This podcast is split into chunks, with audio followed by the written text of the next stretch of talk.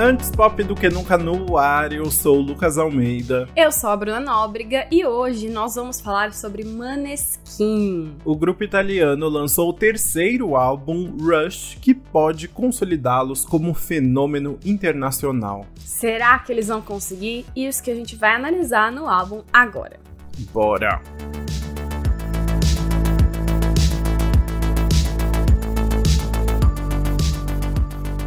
Para quem não conhece, o Maneskin é uma banda de rock italiana formada em Roma em 2016 pela baixista Vittoria De Angelis e o guitarrista Thomas Raggi, que logo se juntaram ao vocalista Daviano David e pelo baterista Eton Torchio. Amei a pronúncia, deixei para você mesmo. Você viu? Profissional, né? Amo. Eles começaram a ganhar fama na Itália em 2017, depois de participarem do The X Factor local. E aí eles acabaram ficando em segundo lugar, mas mesmo assim eles conseguiram assinar um contrato com a Sony Music. E já lançaram o primeiro álbum, que era o Il Ballo della Vita em 2018. Mas foi em 2021 que eles começaram a ganhar relevância internacional quando eles foram selecionados para representar a Itália no festival Eurovision e venceram a competição em maio. Reizinhos dos realities, né? Então, pois é. E a partir daí eles começaram uma longa divulgação pela Europa, o que fez algumas músicas antigas entrarem nas paradas musicais. E aí foi aí que em setembro de 2021 eles lançaram, relançaram Begging, na verdade, como single digital. Essa música estava no primeiro EP deles, o Chosen, de 2017, mas não tinha sido muito divulgada até então. Inclusive, muita gente não sabe, mas Begging, na verdade, é um cover, tá? Não é uma música original deles. A canção original é de 1967, da banda americana The Four Seasons e já foi um sucesso na época, alcançando a posição 16 na Billboard Hot, Hot 100. E aí o Maneskin provavelmente aproveitou que essa já era uma música conhecida nos Estados Unidos e começou a usar ela nas apresentações que fez em divulgações pelo país, nos programas do Jimmy Fallon e da Ellen, por exemplo. Ou seja, visionários, né? Visionários, e como dizem, o resto é história. A música bombou no mundo todo, ganhou vários certificados diamante, platina e ajudou a impulsionar ainda mais o Maneskin. Eles foram até indicados junto com a Anitta, a artista revelação no Grammy deste ano. Estão lá junto com Ai, ela. muito chique, né? E aí é nessa vibe de sucesso que eles começaram a trabalhar no terceiro álbum, lançado no dia 20 de janeiro. De acordo com o Damiano, em uma entrevista para Entertainment Weekly, Rush é sobre todas as emoções que eles sentiram nos últimos dois anos, quando a vida deles se transformou, e por isso esse sentimento de pressa do título que eles começaram a sentir também. E por isso mesmo, o álbum é quase inteiro em inglês, tem apenas três músicas em italiano, algo que ainda não tinha acontecido nos trabalhos anteriores deles. Obviamente, a escolha em inglês foi para continuar expandindo a banda ao redor do mundo, mas para Entertainment Weekly, o vocalista explicou que eles não quiseram excluir totalmente o italiano, já que essa é uma parte muito forte deles e da cultura. Mas eles também não quiseram espalhar as canções em italiano pelo álbum e por isso eles decidiram criar um bloco com as três faixas seguidas para representar a fundação na qual eles foram construídos. Isso é muito legal porque dá aquela sensação assim, todo artista quando começa a fazer turnês muito grandes, é, fica muito inspirado pelas viagens assim, e dá para isso ficar muito claro nesse álbum deles. Agora que agora que eles estão estourados, né, tipo essa influência do inglês também mais forte, né, faz todo sentido, né? E toda a banda fez parte da composição e eles também trouxeram alguns nomes conhecidos para ajudar nessa expansão gringa, como por exemplo Joe Janiak, que trabalha com Luis Capaldi, Noah, Cyrus e Tovilo, e o Justin Tranter, que a gente já comentou aqui milhões de vezes, por ser um super parceiro da Selena Gomez. Pois é. E o Maneskin também tá na produção do álbum, e o maior parceiro deles desde o X Factor continua sendo o músico italiano Fabrizio Ferragusso. Mas eles também trouxeram alguns outros nomes, incluindo ninguém mais, ninguém menos que o Max Martin, para trabalhar em cinco músicas. Eu achei muito chique. Nossa, eu tô chocado, eu achei muito chique também. Eles arrasam, né? Mas bora ver os resultados disso tudo no nosso faixa a faixa.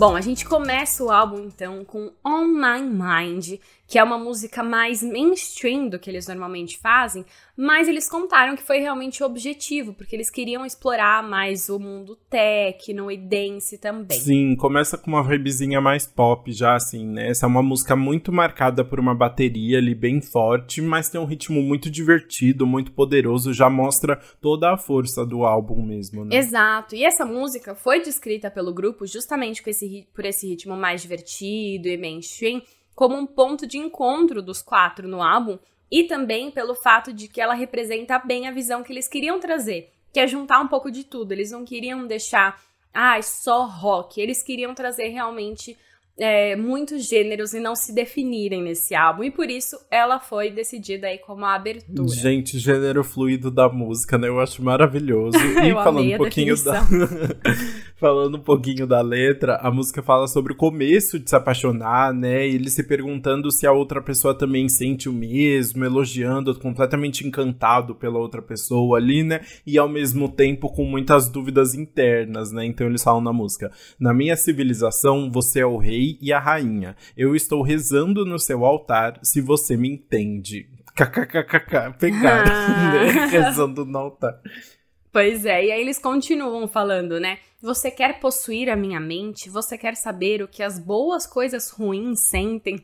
Então tem toda uma brincadeira, jogo de palavras, enfim, traz toda essa sensação de se apaixonar e conhecer uma pessoa nova. Exato, e essas dúvidas todas, né? Mas aí a, a fama começa a intervir logo na segunda faixa, que é Gossip, o feat com o Tom Morello, que foi single aí, um, do último single que eles lançaram antes do lançamento do álbum, né?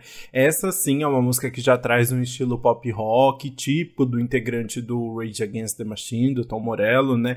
E que já traz ali o, o rock mais fortão pro, pra esse álbum, né? Mas na verdade também é uma música também, tipo, super ritmada, bem gostosa, um refrão com uma vibe bem legal ali, né? Uma música divertida. É uma também. música muito divertida, ainda mais porque eles brincam brincam, né, com toda essa realidade de Los Angeles. Eles descrevem é, que mostra como a cultura da perfeição afeta eles e como eles enxergam essa realidade de Los Angeles. Então, a letra se mistura muito bem a essa melodia e deixa a música divertida. Eles falam, por exemplo, Bem-vindos à cidade das mentiras, onde tudo tem um preço. Vai ser seu novo lugar favorito, você pode ser uma estrela de filmes e conseguir tudo o que quiser apenas coloque um pouco de plástico na sua cara. Nossa, muito bom, né? Um, um normalzinho, né? Mas e aí depois eles falam, né? Dê um gole na fofoca, beba até engasgar, dê um gole na fofoca, queima pela garganta. Você não é icônico, você é apenas igual a todos. Não finja que não sabe. Então tem também essa questão das críticas que eles foram recebendo ali, tipo, ao longo, junto com a fama veio muitas críticas ao, ao Maneskin, né? Sobre o estilo de música que eles fazem, algumas pessoas meio incomodadas com os exageros da banda, assim, com as letras, então tem esses dois lados. Ao mesmo tempo que eles estavam crescendo e experimentando tudo isso, eles estavam experimentando o ódio Exato, também. eles jogam todas as verdades na cara, né? É aquela música típica de Reclamar de Los Angeles que a gente já conhece, mas eu gosto do tom que eles deram, para ser uma coisa divertida. E, obviamente, a participação do Tom Morello é muito legal para um grupo novo, que tá se destacando aí ainda na cena, até a participação de um integrante do Rage Against the Machine, que já tem toda a experiência ali na área, é muito divertido, né? É muito importante para eles. Total. E faz muito sentido um feat com Tom Morello nessa, nessa música, porque ao mesmo tempo que a música está descrevendo ali todos os problemas de Hollywood, né, de Los Angeles, foi, tem tudo a ver como o Tom Morello entrou nessa música, né? A Vitória contou pra Entertainment Weekly que eles conheceram o Tom em Los Angeles e que ele foi pro estúdio três vezes junto com a banda e eles ficavam ali curtindo juntos como grandes amigos, fazendo umas músicas. E aí, no final das contas, eles escolheram gospel pro Tom tocar, porque a música é que era a música que eles mais amavam ali. Então é isso, né? Los Angeles, ao mesmo tempo que é um lugar horrível, você conhece pessoas muito legais. Olha né? só, quem diria, né? Que foi responsável por esse quem grande diria? encontro. Mas é muito engraçado. Enfim, esse tema de fama, de os lados negativos que isso traz e tudo mais, vai ser uma coisa recorrente no álbum e faz todo sentido considerando que eles fizeram um álbum sobre os últimos meses da vida deles, que tudo mudou, né? E também é um tema que tá na nossa próxima faixa, que é Time Zone a música sobre a pobre criança rica, né? Do Amazon. É, eles contaram que é uma música que representa muito a vida deles no último anos aí, que eles ficaram constantemente longe das pessoas que eles amam e que fizeram eles pensar em desistir do trabalho e apenas voltar a viver com a família, né? Porque é uma música que fala justamente sobre sentir a, a distância das pessoas que você ama, né? De estar sempre em diferentes como é time zone Fuso horários. Ai, Fuso muito internacional. Ai, ridículo. Ai, pois é, mas a, essa letra é muito pessoal para eles, apesar de tudo, porque é o que eles estavam sentindo no momento. Damiano disse até que escreveu a letra sem nem pensar muito, assim. Ele só despejou tudo que estava sentindo e saiu isso. Então ele fala em determinado momento: Eu sei que você está dormindo onde eu deveria estar. Queria que eu tivesse ficado. A única coisa que nos separa são 7 mil milhas. E as pessoas fizeram as contas e descobriram que a distância entre Los Angeles e Roma é de 6.327 milhas. Então ele deu uma arredondadinha ali, então faz sentido que ele estava pensando em Los Angeles e Roma para fazer essa conta da música. Muito bom, às vezes, né, vai um pouquinho mais para São Diego, já vai aumentando um muito bom, adorei. O... É muito bonitinho, né? E aí no refrão ele fala, né, a única coisa que nos separa é um fuso horário diferente. Então então foda-se o que eu estou sonhando, essa fama não tem significado, eu vou voltar para casa. É uma música de desabafo e a produção também é muito bonita, assim, né? É uma balada, assim, bem mais triste, desacelera bem em relação às músicas anteriores, né? Pra entrar nessa vibe mais melancólica, né? Total, mas é muito engraçado como ela começa mais balada, só que conforme as coisas vão ficando mais intensas, ela vai crescendo também, né? Pra, uhum. Pra representar como eles vão ficando cada vez mais desesperados conforme mais tempo eles passam longe, mais distância surge aí no meio. Então a música cresce de uma forma muito legal para representar esse sentimento que eles trazem na letra também. Ai, faz total sentido, porque a letra no final das contas é isso, né? Começa com um putz, nossa, é muito lindo o nosso amor, e a única coisa que tá separando aí é esse mar gigante, e no final das contas ele já tá pensando em desistir de tudo, jogar tudo pro alto. Né? Exato. E aí, olha só que coisa interessante, eles contaram, é, todas as músicas ganharam aquelas historiazinhas no Spotify em que eles contam um pouco mais sobre ela. E eles falaram que o final do solo dessa música tem um, um solo de guitarra, e eles falaram que queriam que parecesse alguém chorando mesmo para representar todo esse desespero e tudo mais. Confesso que eu não, não senti a vibe de alguém chorando, mas dá é. para entender a força conforme esse solo de guitarra vai acabando. Isso eu pego. É, faz sentido, isso faz sentido mesmo, muito bom. E essa Time Zone é tão queridinha deles, né, que eles pensaram até que poderia ser o título do álbum, né? Time Zone foi considerada aí para ser a faixa título, que eu acho que teria tudo a ver também. Né? Tem, né? Porque o Rush representa justamente esse negócio da fama, como a vida dele se apressou e tudo mais.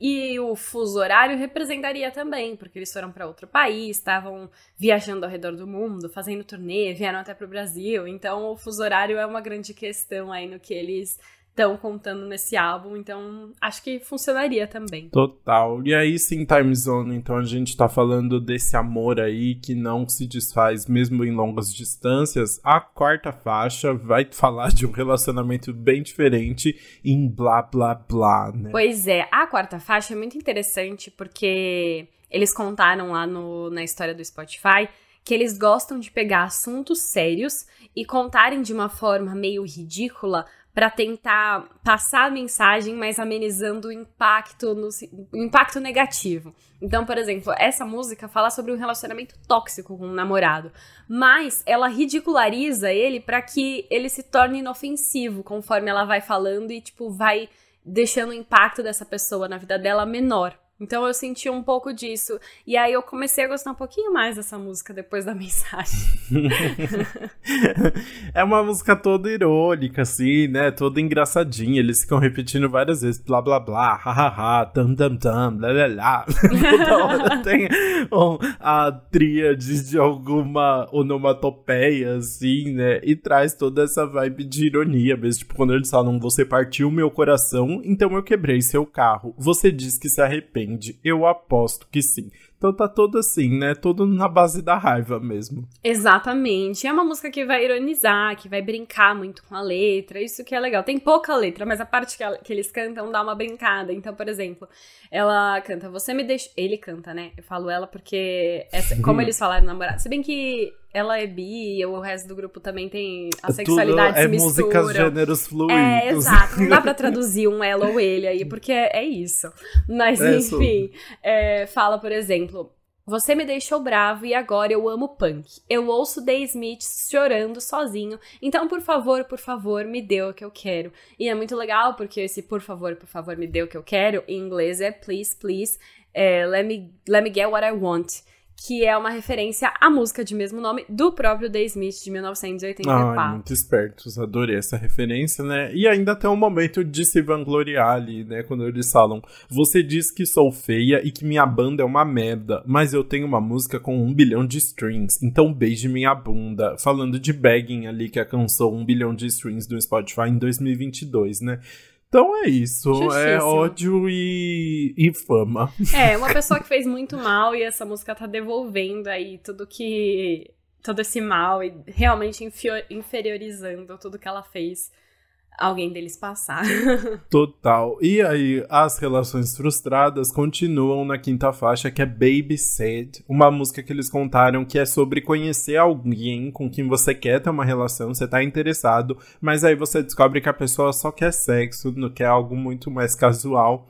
E aí rola a frustração, né? Exato, é muito engraçado porque todo verso, todos os versos são feitos com perguntas que eles gostariam de fazer para entender melhor a pessoa, para saber mais sobre ela, para criar essa conexão.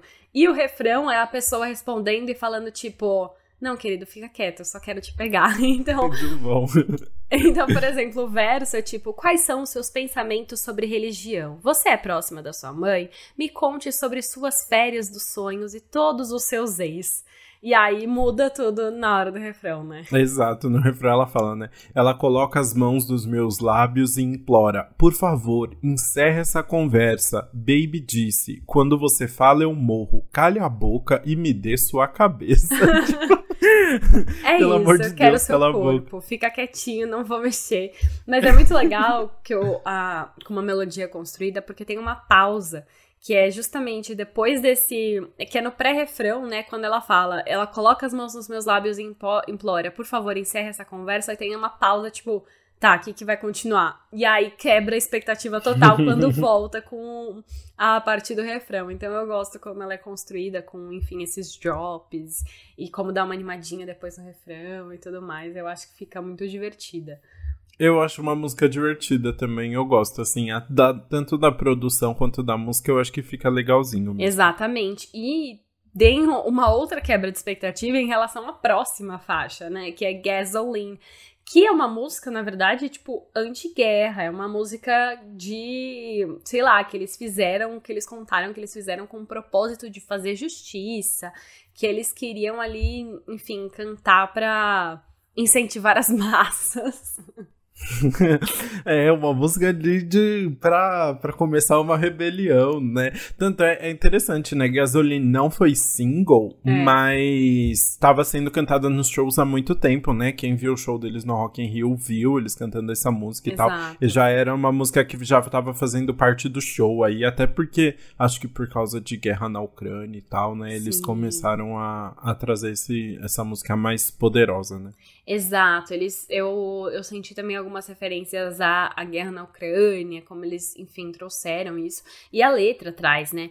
Eles falam como você dorme à noite, como você fecha os seus dois olhos, vivendo com todas essas vidas nas suas mãos. Nós não vamos aceitar parados, nos observe dançar em gasolina. É bom porque na parte que eles falam isso, eles só falam nos observe dançar. E aí começa o refrão que eles falam nos observe dançar em gasolina, porque você fala, ah, só vão dançar? não, queridinhos, isso aí é uma metáfora.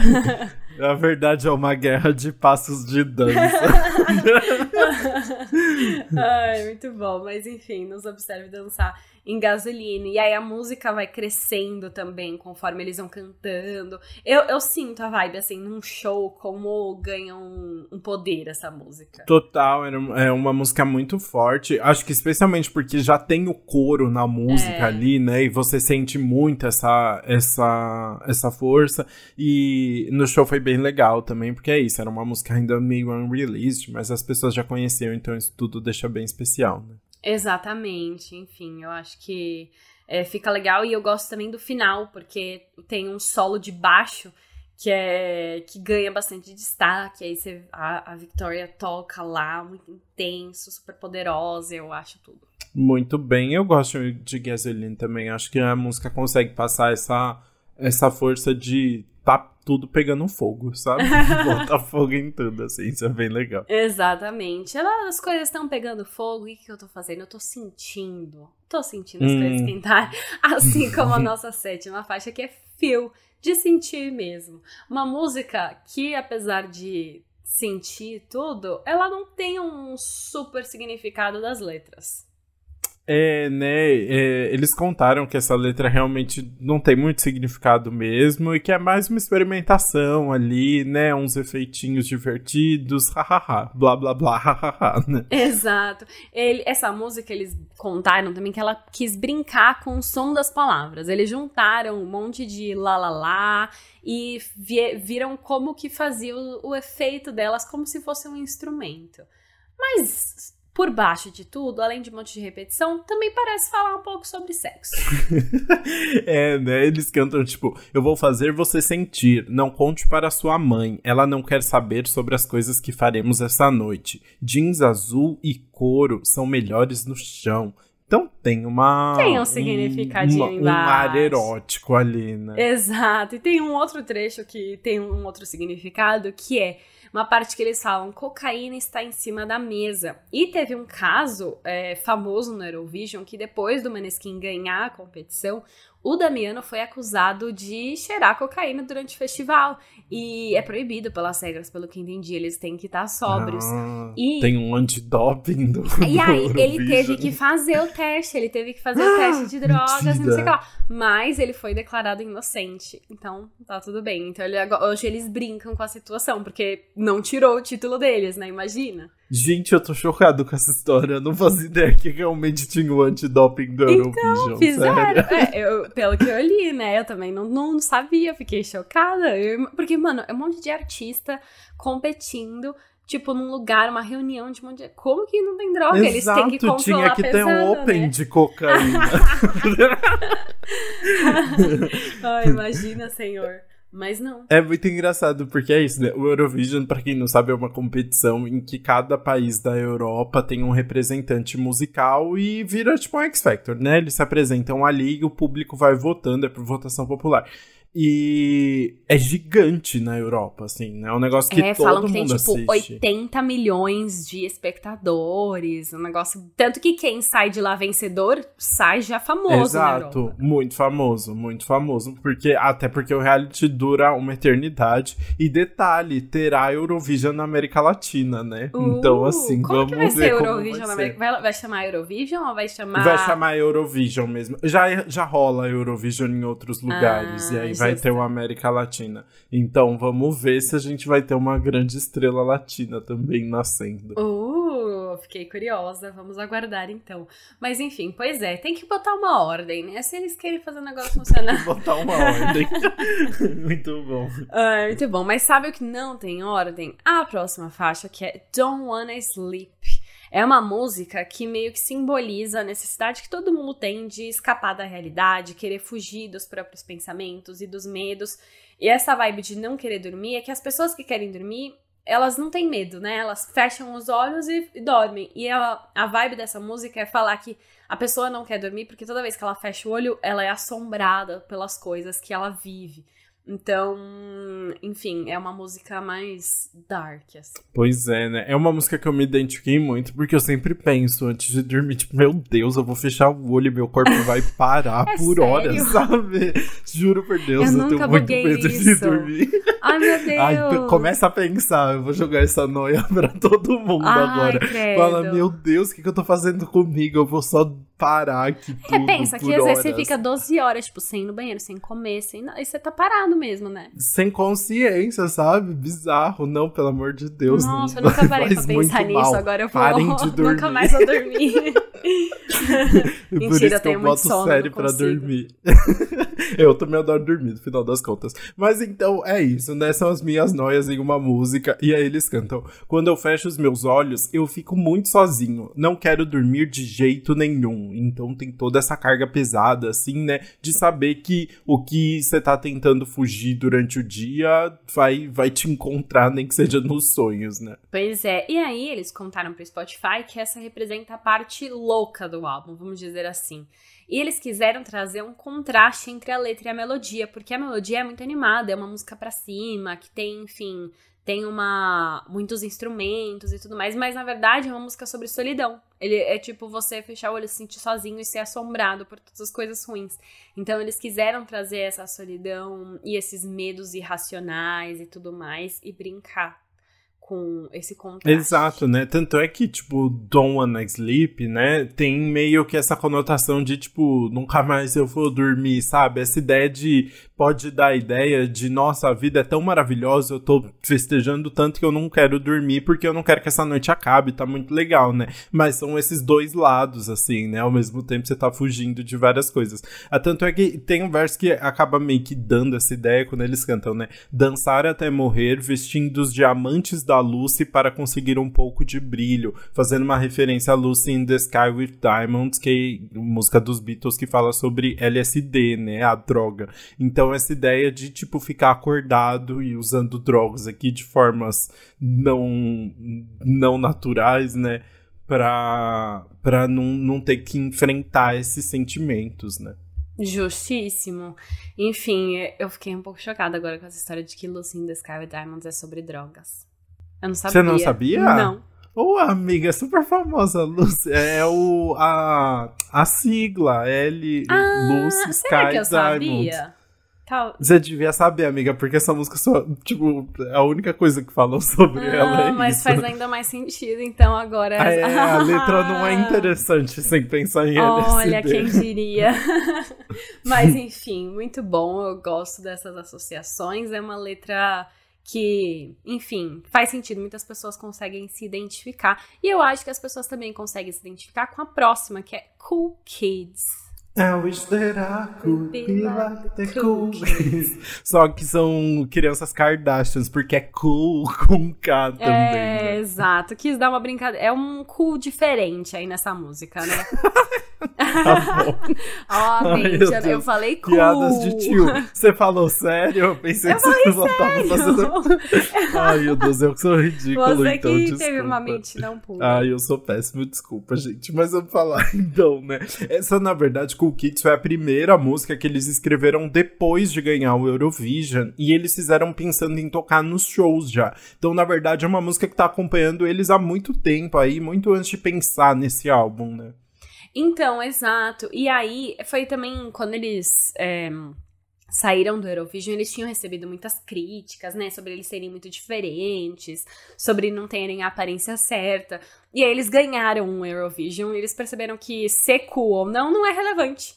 Então essa música meio que debate o significado de ser cool e fala que Pode, tipo, pode ser tudo isso, mas no final não importa. Eles são cool também, mesmo assim, sabe? Eles são esses legais e. São legais e estão dentro de um grupo mesmo assim. Exato, né? E aí é muito legal como eles foram pensando a música, né? Por exemplo, eles contaram pro Spotify que o Damiano gravou os vocais completamente bêbado, né? Ele fez tudo em três takes ali numa parte, e aí, numa tarde, e é por isso que ele canta tudo meio que gritando ali, basicamente. Mas ele, tipo, bebeu para para gravar essa música, assim, né? É, então é para dar uma intensidade maior. E é muito engraçado, é uma letra divertida que você sente a sei lá, sente toda a intensidade dela, né? Tem uma parte que eles falam que eu achei muito boa, que é crianças legais não vomitam, pelo menos não na frente da Vic. Eu sei que você acha que ela é uma garota gata, mas sinto muito, ela prefere garotas gatas.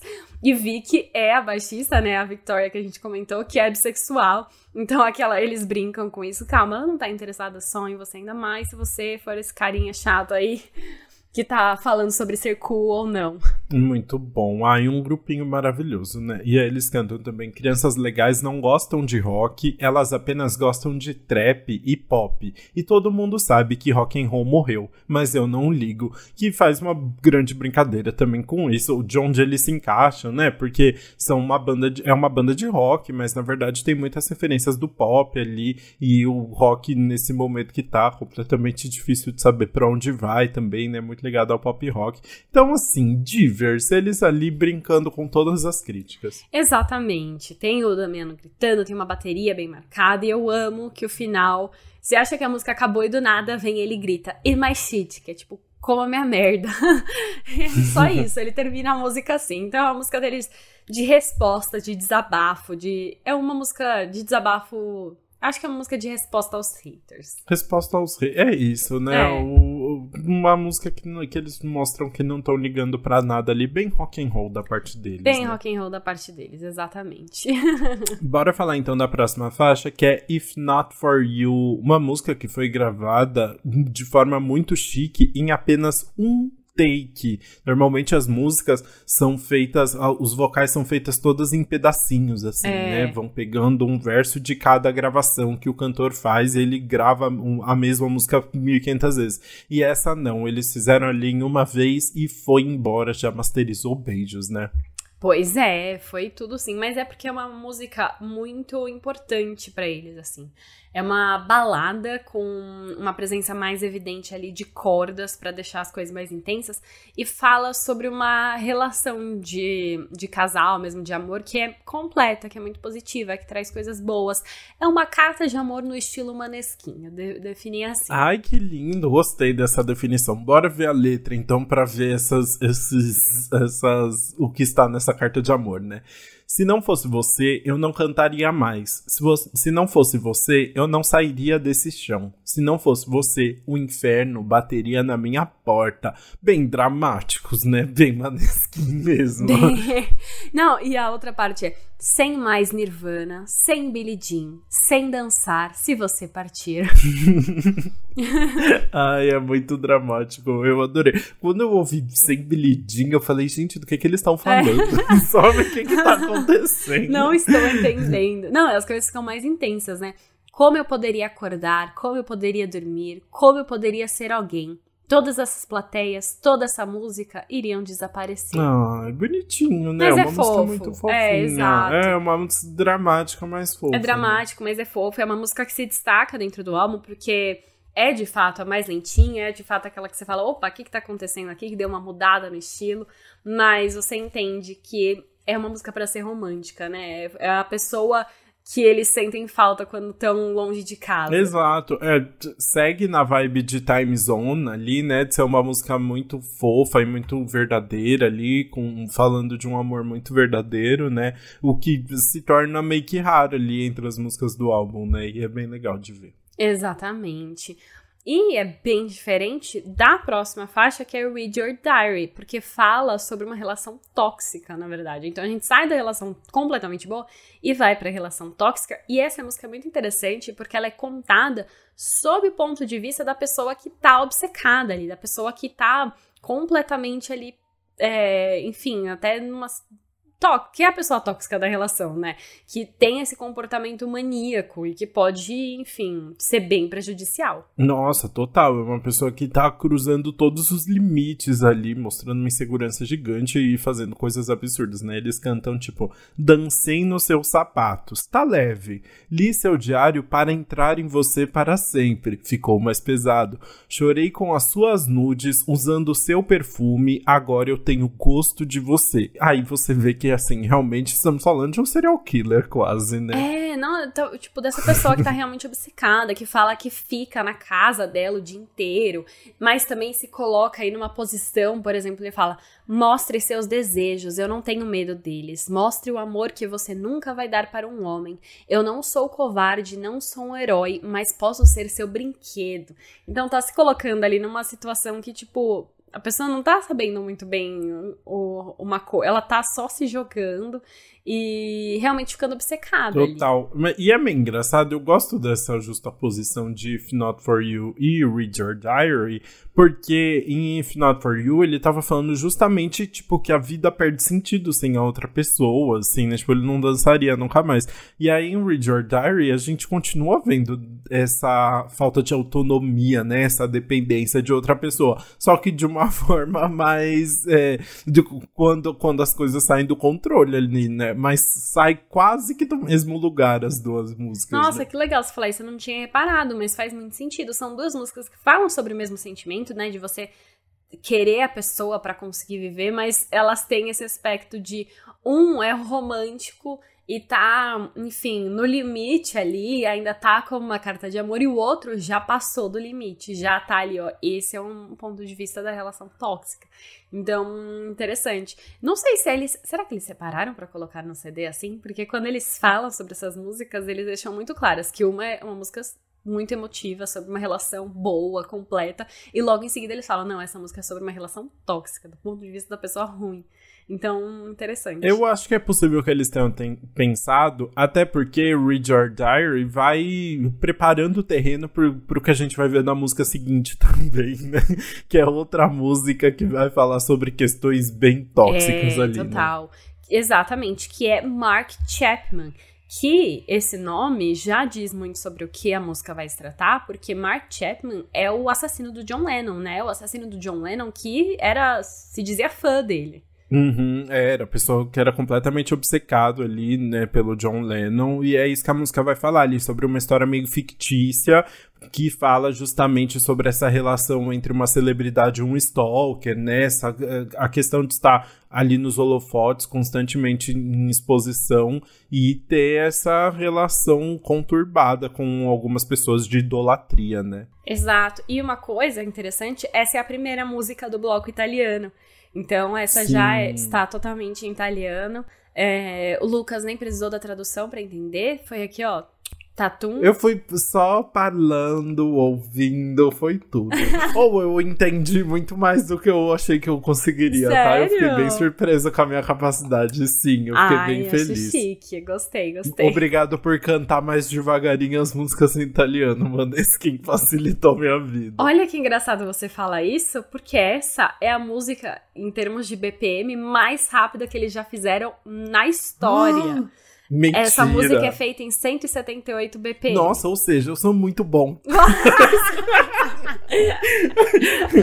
Meu italiano é perfeito. Você é muito bom de italiano, sinto dizer. Qual que é a velocidade da Anitta do, da Skull Beats? O da Anitta era 150, que é o 150 BPM, né? O funk tradicional lá era normalmente 130 BPM, e aí bombou muito as músicas em 150 BPM. Eles já estão quase no 180, né? Gente, Gente, é bizarro, é muito longe é, do normal. Nossa, né? eu não percebi toda essa aceleração. Eu tenho que ouvir essa música Tem. de novo. É que eu vou te falar, eles eles não cantam tão rápido, é a, é a produção ah, tá. e a tá. melodia, sabe? Então eu acho que é isso. Uhum. E, enfim, é uma técnica para agilizar. Eu não sei como que a gente descreve BPM para quem não, não é sabe. É batidas por minuto mesmo, ah, né? tá. São quantas batidas uma música dá em um minuto. Uma música tem um minuto.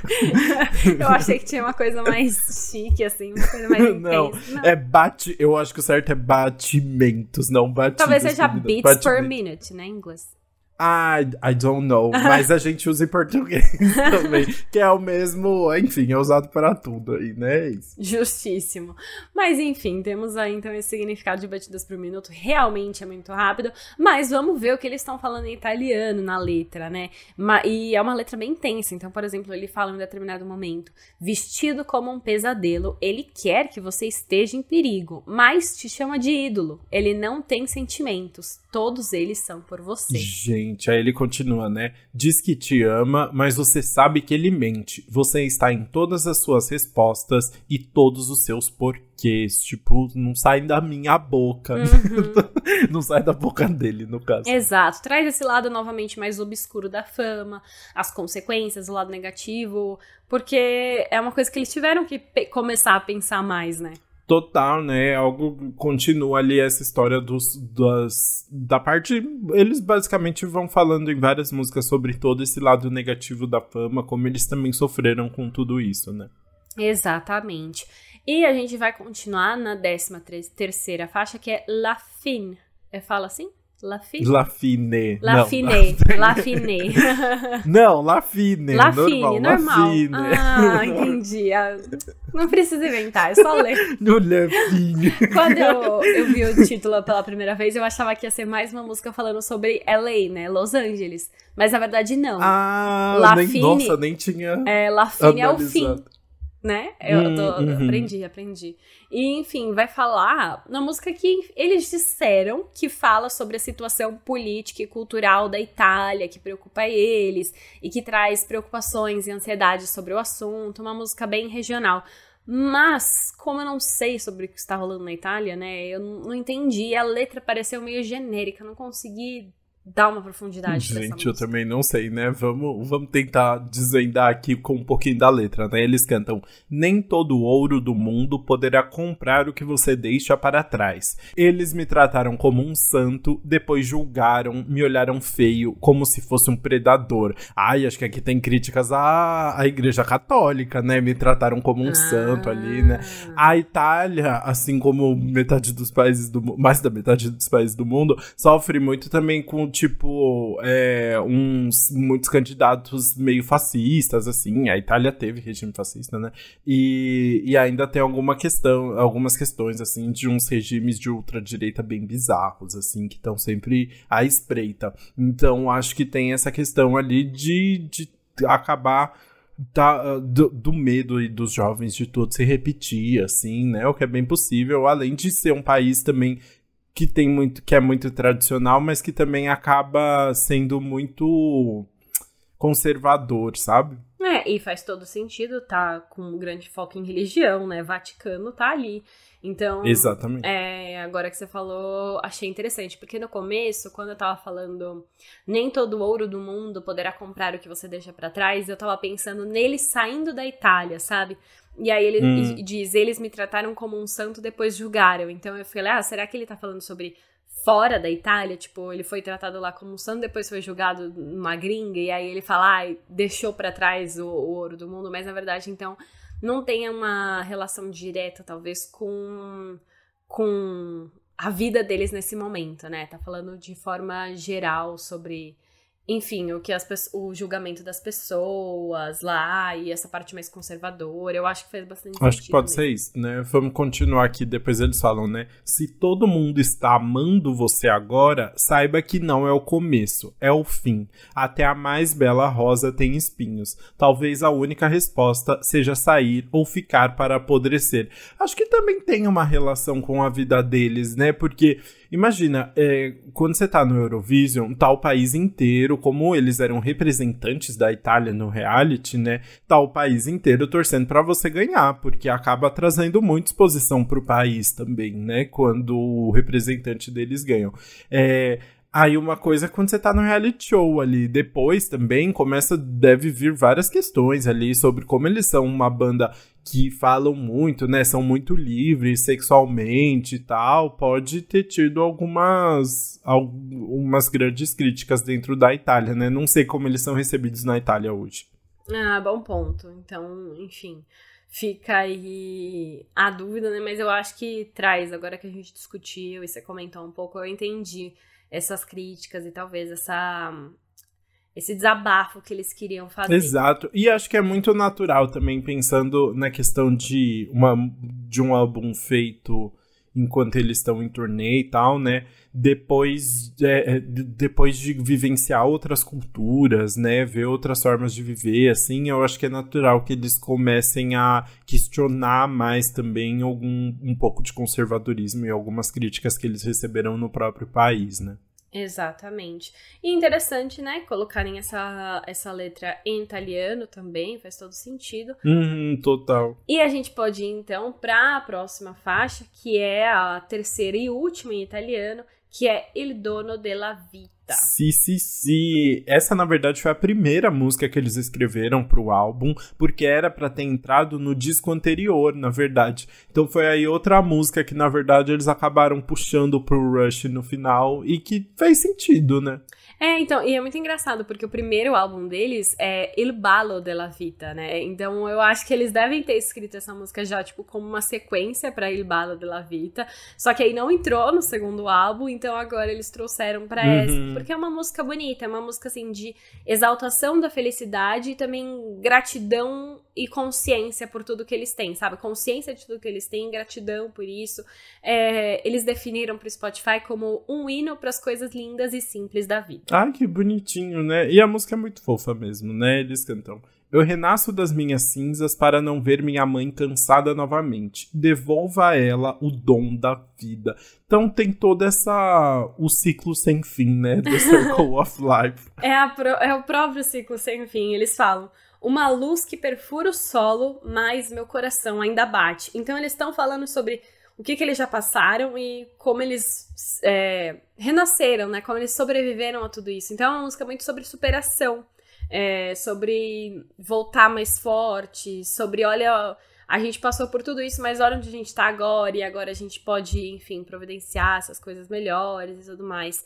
E eu senti que a melodia passa essa vibe, sabe? De superação, uma coisa meio épica e poderosa. É épica, total. Acho que tem essa vibe de celebração, assim. O que faz muito sentido, né? Porque eles começaram, né? Eles falaram, cantar em italiano sobre essa, essa idolatria da fama, as dificuldades que eles passaram no meio das críticas e terminam com uma música sobre enfrentar tudo isso e celebrar, né? Eu acho muito legal. Sim, eu gosto também. Acho que é um bloco muito interessante aí da para fechar essa fundação que eles escreveram deles. E faz, faz sentido, eu acho importante. Eu, eu recentemente reclamei de um álbum que. Ah, eu reclamei do álbum da Julia B, né? Que tinha um bloco em espanhol no final. Ah, verdade. É, só que agora, entendendo um pouco mais do conceito aqui dentro, para mim faz mais sentido, sabe? Ter um bloco Mas... direto. Mas aqui o bloco tá conversando com a temática geral do álbum, que é fama, né? Exato. O da Julia Beer, umas músicas que não conversavam com nada. Né? justo, justo. Então faz sentido. E aqui eles estão cantando o bloco na língua deles, né? Sobre a cultura deles. Então é, uhum. eu sinto que também faz um sentido ali dentro e achei bem construído. Boa. E aí, curiosamente, o Maneskin vai voltar a cantar em inglês nesse álbum em uma música chamada Mamma Mia.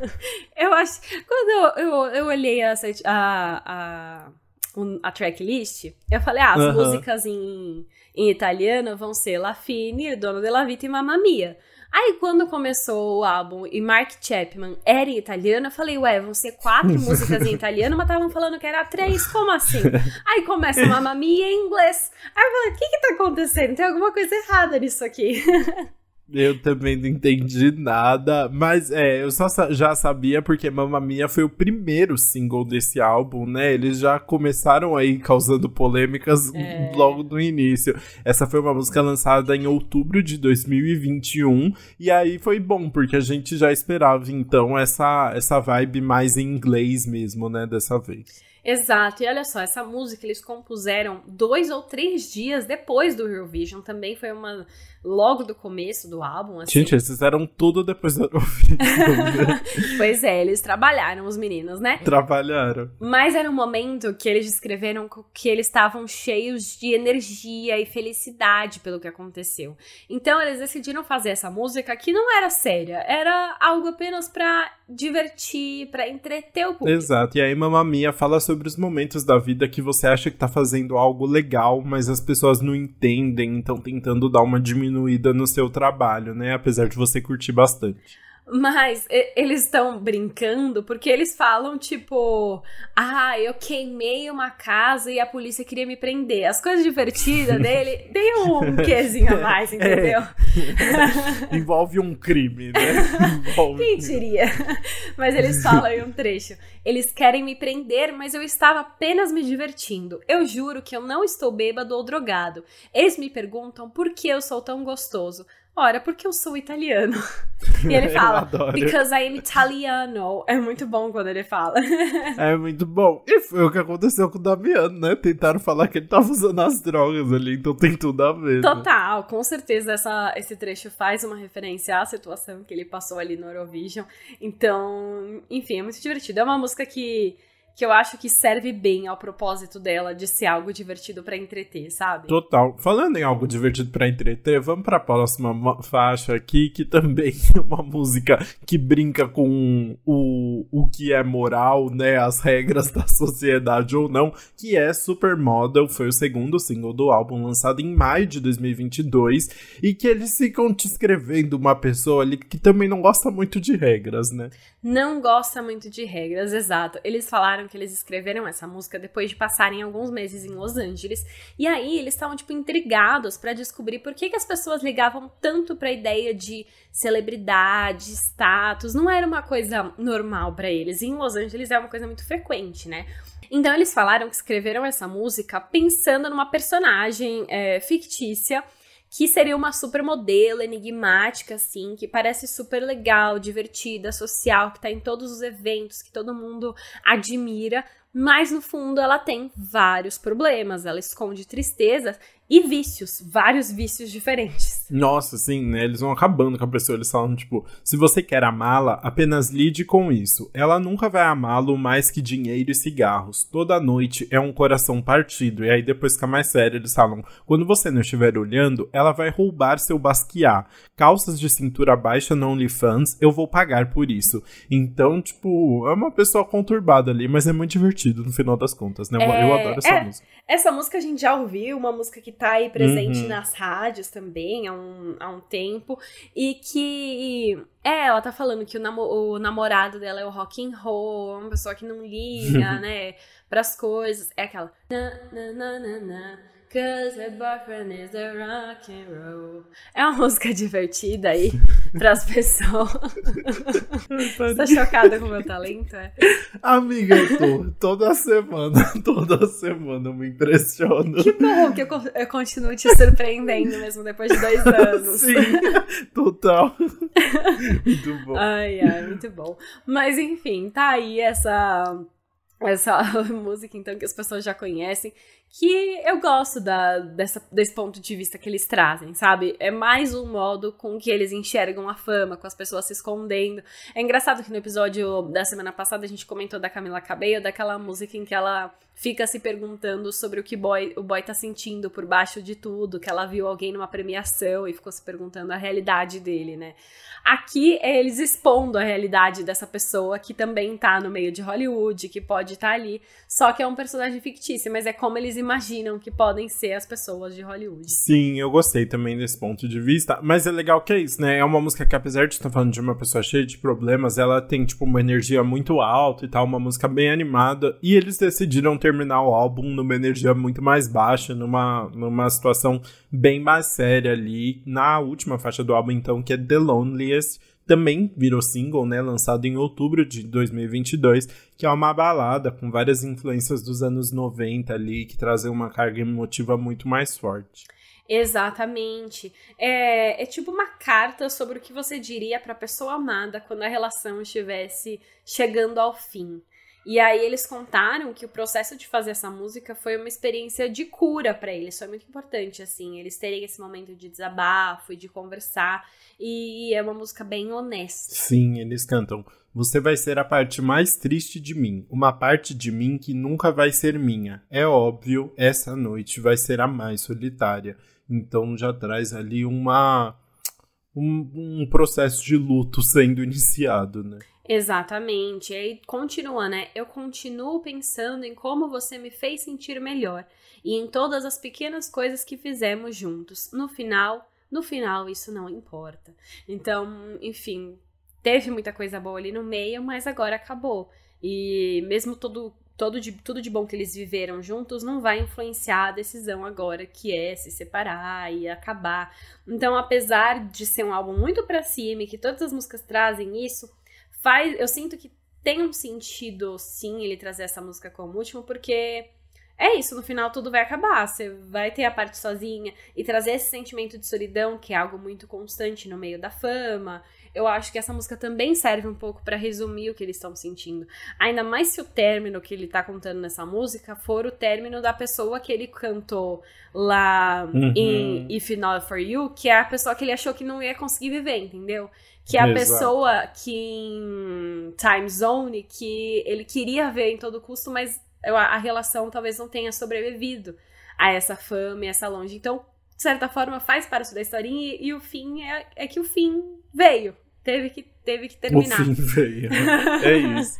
É bem bonitinho, né? E a música ainda termina ali com um solo de guitarra, né? Junto com sussurros a capela no final, que ajudam a, a trazer essa sintonia e terminar o álbum de uma forma bem poderosa também, né? Exatamente. Então eu acho que acaba sendo um bom final, apesar de ser diferente da maior parte do álbum. Muito bem, assim terminamos o nosso queridíssimo faixa-faixa e vamos pro veredito.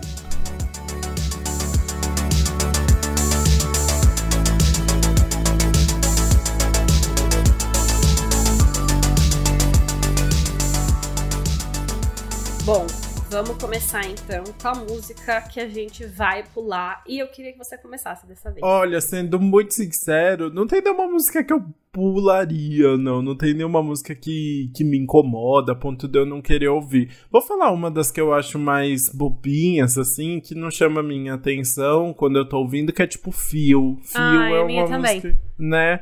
É uma é. música que, sei lá, meio é, assim, não diz Ela é muito, divertida, não toca. Mas é. o, fica lá, lá, lá, lá, lá. A letra, como eles mesmos disseram, não é para ter um grande significado. Eles estão brincando com as palavras. Então eu acho que faz sentido a gente querer pular. É, e tipo, até a sonoridade, assim, é meio que mais do mesmo, assim, né? Não chama muita uhum. atenção.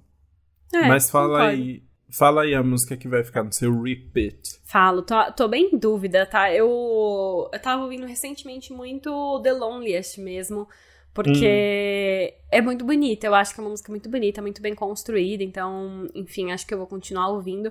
Mas agora no álbum eu vou repetir o single que a gente contou semana passada, que é Gossip. Quando ah. você ouve o álbum inteiro, Gossip é muito bem feita. Nossa, todos os instrumentos ali são muito bem montados, né, para criar essa melodia. A produção tá muito boa, a letra é muito divertida, o modo como eles combinam a produção com a letra, fazendo essas é, enfim, umas quedas, um, umas acelerações, umas brincadeiras com essa parte da, da fofoca, né, que eles trazem.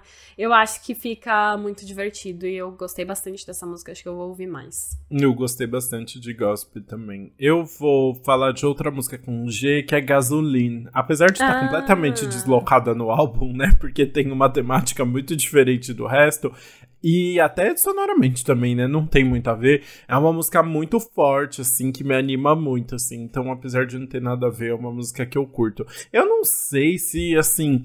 Porque às vezes eu acho que tem umas, uns versos que eu não sei se acabam sendo meio esvaziados, sabe? Não sei se. Hum tenha o, o nível de a força, se a, se a, letra tem a força que eles queriam de verdade, assim, tem todo esse poder. Mas é uma música que eu gosto ah, bastante. Ah, eu, eu concordo com você. Eu acho que é uma música que a junção da letra com a melodia dá muito poder para ela, sabe? E, uhum. e ela ter sido cantada tanto em show, eu acho que ajuda bastante também. Mas, assim, então a gente pode ir pro que a gente achou do álbum. Vamos falar desse álbum de modo geral. Vamos. Olha, é, o que eu tenho a dizer é assim. É, eu não acho um álbum genial, eu acho um álbum muito divertido e gosto muito da construção da, sobre fama, assim, que eles fazem, sabe? Acho que é um álbum que tem um conceito muito bem feitinho, assim, e que vai, vai desenvolvendo muito bem essa questão de amor de fã e amores e, e um amor que te sustenta, assim, ao mesmo tempo. Então acho que as histórias vão sendo muito bem construídas ao longo do álbum. Acho que isso faz muito sentido e é muito legal ver essa nova etapa, assim, da carreira do Maneskin falando de tudo que eles passaram aí nos últimos anos, que foi realmente um estouro muito grande depois de Begging, né? Só que ao mesmo tempo eu acho um, que é um álbum que sonoramente não traz nenhuma grande inovação, não traz uma identidade muito grande, assim, nada que você fala, meu Deus, sabe, que rockzão, assim, não vejo nada muito forte, assim, eu acho que eles têm boas influências, sabem usar muito bem, e que, mas no final das contas o Maneskin é muito sobre performance, sabe, eles são muito dramáticos em tudo que eles fazem, assim, e aí eles querem ser muito roqueiros, e vão lá e fazem cenas maravilhosas, é divertido, mas eu acho que ainda falta um pouco de substância no final das contas, sabe? Hum, justo, justo. Para mim, eu confesso que eu não tá, não, não fiquei decepcionado com a produção. Eu acho que eles continuaram meio fiéis ao que eles já faziam. Sim. Trouxeram alguns elementos novos, mas eu acho que é legal eles continuarem fiéis ao que eles já faziam nesse momento da carreira, porque nesse momento eles só querem expandir, eles ainda não estão se eles ainda não estão consolidados. Eu acho que vale começar a buscar mais quando eles já estiverem consolidados, sabe? Então eles viram o que funcionam e agora eles estão fazendo mais do mesmo para realmente fincar a imagem deles. Então eu não julgo nesse momento, porque eu acho que é uma estratégia um pouco mais pensada. Dito isso, eu, gosto bastante do álbum. Eu acho que ele traz toda essa ideia mesmo de fama. Eu gosto de como eles se relacionam com tudo. Eu acho que tem músicas muito legais aí no meio.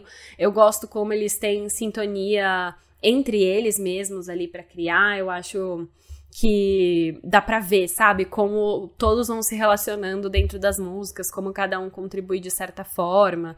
E, enfim, acho que é legal como eles trouxeram já.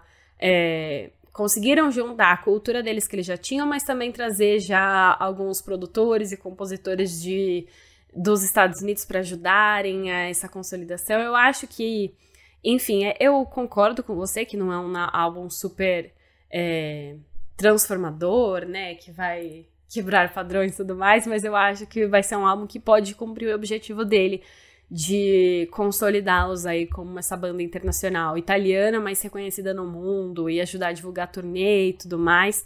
Acho que pode mostrar o potencial e pode vir, vir singles, virem singles aí com tanto potencial quanto begging, dependendo de como eles forem trabalhados. Amei, curti. Assim terminamos então os comentários sobre o Rush, o novo álbum do Maneskin, e a gente pode ir pro quadro anti-single do Que Mal Acompanhado. Tudo.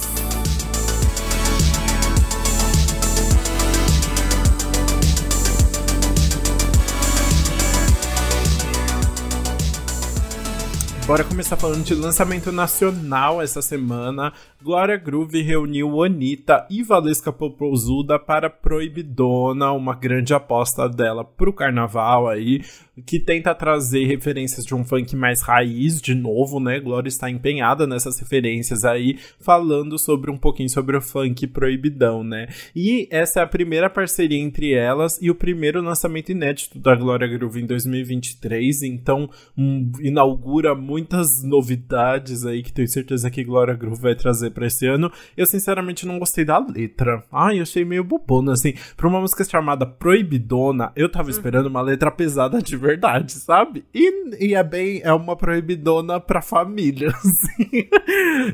Só a Valesca que traz uma letra mais interessante. Mas eu não achei nada muito demais, assim. É uma música rapidinha ali que não me chamou muita atenção, não. Justo. Eu concordo com você em relação à letra também. Eu acho que era uma letra que eu esperava mais, mas eu acho que em questão de ritmo, melodia, o modo como a música é construída, eu acho que ela tem potencial, sim, para ser hit. Ainda mais porque, assim, quando a gente quer que a letra bombe, ainda mais no carnaval, tem que ser, tem, tem que ser letra simples. Uhum. Pra pessoa ouvir uma vez e decorar, sabe? Então, eu acho que pode ajudar elas aí, de certa forma, apesar de, considerando uma parceria com Glória, Groove, Anitta e Valesca, eu quisesse uma letra bem legal. E também. sempre acho legal, tipo, referências às pessoas que vieram aí no começo do funk, hum. que abriram espaço para tanta gente. Então, tipo, ter a Valesca numa música com a Anitta, assim, acho muito legal também. Ah, sim, total, concordo demais. Mas vamos passar então pro próximo lançamento, que esse sim tem letra pra dar e vender, que é a música F64 do Ed Sheeran. Essa música é um rap sobre a relação dele com o empresário Jamal Edwards. A gente comentou aqui sobre ele no episódio do Ed Sheeran. O Jamal morreu no ano passado e deixou o Ed bem chateado, né? O empresário ele foi responsável por montar a plataforma online SBTV, não é SBT, não, SBTV, e ajudou a lançar a carreira dele. Foi uma pessoa muito importante na vida do, do Ed Sheeran. E até no clipe ele faz homenagem também, ele canta em um estádio com o nome Jamal escrito na arquibancada. A música tem elementos bem originais do Ed, né, dos primeiros álbuns dele, aquele rap bem clássico que ele faz, mas tem uma letra muito emocionante, né? Faz várias referências à vida do Jamal, a como ele faz falta, como o Ed ficou depois da perda. É, é uma letra muito bonita, combinada nesse Boa. Rap. Continuando aí as recomendações das semanas, temos mais lançamento de The Kid Laroi, meu grande ícone. Ai, sabia que você ia amar esse. Vamos falar de I Can't Go Back to the Way It Was, uma música que apresenta um lado mais introspectivo ali do The Kid Laroi, né, em que ele vai falar sobre não poder voltar atrás no tempo, e o clipe mostra justamente essa ideia dele correndo atrás ali pro passado, voltando no tempo, né. Lembrando que The Kid Laroi tem, tipo, 20 anos anos, então, meu Deus, que é que esse menino quer voltar no tempo? Quer ser um bebê de novo, né? Mas é muito bom. E essa música faz parte do disco de estreia dele, The First Time, que já tá aí com, com lançamentos bem adiantados, né? Ele já anunciou que o próximo single, que vai se chamar Love Again, vai ser lançado no dia 27 de janeiro. Tipo, então ele tá com um lançamento atrás do outro agora, né? Teremos Exatamente. novidades em breve. Exatamente. Próximo episódio da semana que vem já trazemos o próximo single pra gente analisar. Mas, pois é, ele tá com tudo. E bom, pra terminar o nosso lançamento, sim, chegou a hora de comentar daqueles BBBs que aproveitaram a visibilidade do reality para lançar mais trabalho, porque agora a gente começa com tudo. E a gente vai começar falando da Marvila. Marvila, enfim, cantora do The Voice Brasil, que bombou e acabou de entrar no BBB. Ela lançou agora o single Maliciosa com o MC Kevin e o Chris. É, esse é um, um funk, o um misturo funk do Kevin Chris com um pagode, uma música, enfim, com uma batida muito gostosa, mas que tem uma letra mais sensual, ganhou um clipe também na mesma vibe sensual, mostra todo o poder do vozeirão da cantora, né? Ela tem um, uma baita voz, um baita talento. Muito bom, adorei. E assim terminamos então mais um episódio do Antes Pop do que nunca. Muito obrigado por ouvir até aqui e bora continuar conversando nas redes sociais. Bora! Continue conversando com a gente então no Antes Pop do que Nunca, no Instagram e no TikTok, Antes Pop Podcast no Twitter. Comente o que você achou do episódio, compartilhe esse episódio nos stories se você gostou e marca a gente. E é isso, a gente se vê na próxima terça-feira. Até lá, beijos! Beijos!